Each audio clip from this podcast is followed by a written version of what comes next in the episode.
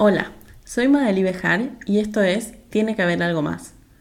En este nuevo formato te traemos las mejores ideas que cada invitado compartió en su entrevista en menos de 10 minutos. Hoy traemos a Sofía Contreras. Puedes escuchar su entrevista completa en el episodio número 18. Para alguien que, que no sabe cómo meterse en el mundo de las becas, quiero que nos cuentes cómo hiciste para ganar una beca e irte a Estados Unidos y cómo te moldeó el pensamiento pasar por esa experiencia? Yo he ganado varias becas, he ido a varios programas. Eh, hay, una, hay fórmula para, que te den las becas eh, y es una fórmula muy simple, que la mayoría de la gente, más que para que te den las becas, es para salir seleccionado en cualquier cosa en la que apliques. Y es una fórmula muy, muy simple, que es básicamente responder la pregunta que te hacen. La mayoría de las personas como que se complica un montón cuando cuando va a los formularios de aplicación a becas o programas, y lo único que tenés que tener en cuenta es entender muy bien qué es lo que esperan ellos de la persona que aplica, qué están buscando realmente de la persona que aplica, específicamente qué te están preguntando en la pregunta y responder en base a esos dos factores. ¿Qué quieren ellos? ¿Qué perfil están buscando? ¿Cuál es la pregunta específica? Entonces, si vos respondes con lo que específicamente la persona que está reclutando necesita, vas a estar dentro de los elegidos, vas a estar dentro del top 5, el top 10, de lo que sea que estén eligiendo en ese momento. La clave, esto me lo dijo una de las primeras personas con las que trabajé, esto que estoy repitiendo acá y que es la, es la realidad, es responder lo que te están preguntando. La mayoría de personas como que se va por las ramas, no hace foco específicamente en la pregunta que se hace y cumplir con los requisitos. Y en esto de entender qué es lo que el otro recruta, ¿me puedes dar un ejemplo? Sí, por ejemplo, yo cuando empecé mi primer trabajo, eh, mi segundo trabajo, o sea, mi primer trabajo pago, conocí a un chico que era parte de Global Shapers.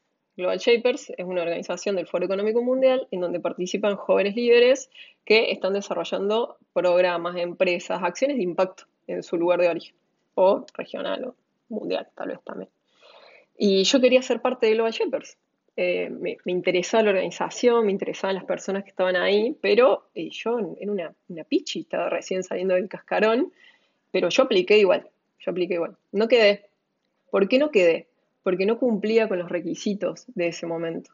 ¿Cuáles eran los requisitos? Que vos ya estés con un proyecto en marcha, que el proyecto que tenés en marcha tenga impacto, que el proyecto que tenés en marcha tenga potencial, que sea algo sólido ya, que estés haciendo algo efectivamente.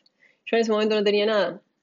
Y en ese momento fue que dije, eh, por un lado, en ese mismo momento, porque estaba empezando a trabajar en un fondo, en un fondo, una aceleradora que invertía en emprendimientos tecnológicos, pues empecé a ver mucho del ecosistema emprendedor tecnológico y empecé a identificar que no había mujeres en el ecosistema emprendedor tecnológico en ese momento. Ahora tampoco hay tantas, pero bueno, en ese momento era aún menos y aún menos visibilizadas. Ahora hay un poquito más de visibilización. No es guau, que locura la visibilización que hay. Y en el mix de decir, está este problema, que me interesa muchísimo, porque ahí hice el mix entre comportamiento humano, de entender por qué, por qué no hay mujeres, de tecnología, que era algo que me está encantando un montón, y emprendimientos, dije, bueno, hay que hacer algo al respecto.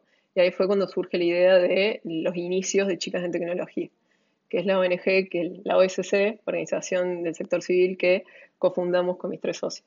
Y al desarrollar chicas en tecnología, decir, bueno, dentro de este otro objetivo que tengo, que es ser parte de Global Shapers, que es obtener esta beca, chicas en tecnología también avala eso. Yo ya voy a estar trabajando en un proyecto, un proyecto con impacto, y más allá del impacto que va a tener este proyecto y lo que quiero desarrollar, sé que esto me avala todo esto otro también. Entonces es saber que, por ejemplo, si vos querés aplicar a una beca, como la de Georgetown particular, la que fui yo, que buscaba jóvenes líderes que estén trabajando con programas de impacto. Sí o sí necesitas tener un programa, un proyecto de programa de impacto ya funcionando, necesitas el proyecto ya funcionando, sí o sí.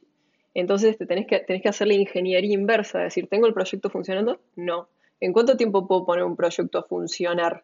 Bueno, en X cantidad de tiempo para aplicar. Bueno, listo. Entonces haces el paso a paso. Yo casi todas las decisiones que fui tomando a lo largo de mi vida las hice con ingeniería inversa, que es un modelo mental. O sea, decís, bueno, a ver, por ejemplo, eh, yo hacía carrera en el ecosistema emprendedor tecnológico en la parte de inversiones.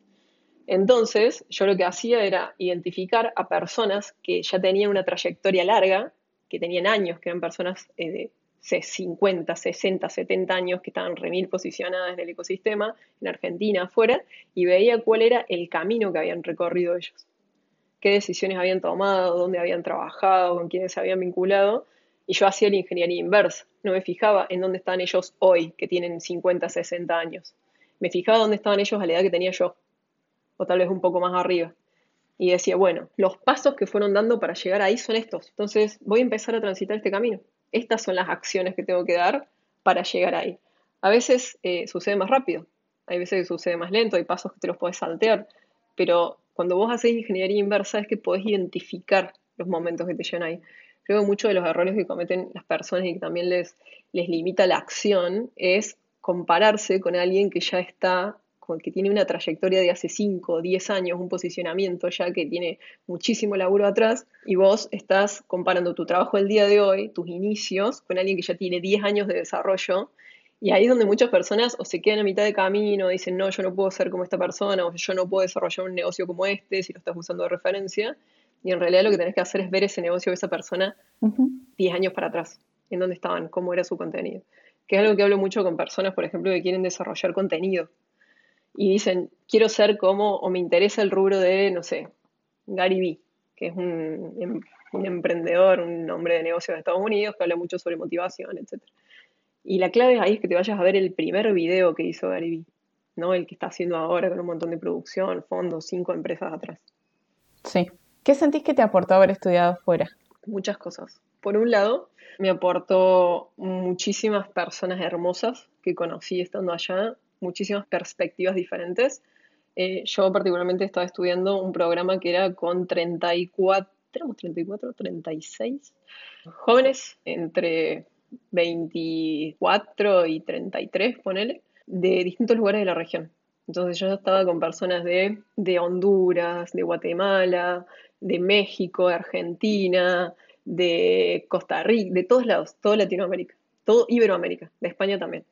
Entonces, por un lado, la perspectiva de eh, compartir con ellos, de que me cuenten historias de, sus países, de que me cuenten los desafíos de sus países, de que estemos hablando constantemente también de los desafíos que vivíamos todos, no solamente eh, como, nada, jóvenes líderes, personas que están desarrollando programas eh, y emprendimientos y muchas personas en política, sino también el desafío de que se vive en cada uno de estos países y también en otros lugares como latinoamericanos eso es otra también cosa que hablábamos mucho. Eso por un lado. Por el otro lado, la perspectiva de decir, creo que también nosotros idealizamos mucho la educación en otros lugares, como argentinos, personalmente, voy a hablar de mi experiencia como argentina. Sí. Creo que idealizamos mucho la educación en otros lugares. Y yo, por lo menos en este programa, que estuvo muy bueno, pero me encontré que era algo muy regular. Eh, no, no, no, fue algo que, ah, te vuela la cabeza, sino que sí, había un montón de profesionales muy interesantes, profesores muy interesantes, y otros no, como en otros lugares también te puedes llegar a encontrar. Entonces sí, la experiencia es muy linda, completamente diferente, pero no es como para poner un pedestal de decir es mucho mejor que lo que tenemos acá. La educación en Argentina es muy buena. O sea, tenemos muy buenos profesionales también acá a nivel de educación. Estudiar afuera, ¿qué otra cosa aporta la experiencia? Te aporta una chapa más que sirve siempre a futuro, depende de lo que quieras hacer. Es como un sello más a, tu eh, ruta de vida, profesional por lo menos. Y por el otro lado, muchísimos contactos. O sea, más allá de mis compañeros, muchísimos contactos en general, muchísimas oportunidades, te abre estudiar afuera. Yo si hubiese querido, como hicieron un par de compañeros míos, podría haberme quedado haciendo un máster allá o trabajando también. Tranquilamente podría haber conseguido trabajo estudiando, eh, trabajando allá, pero yo decidí volver a Argentina en ese momento.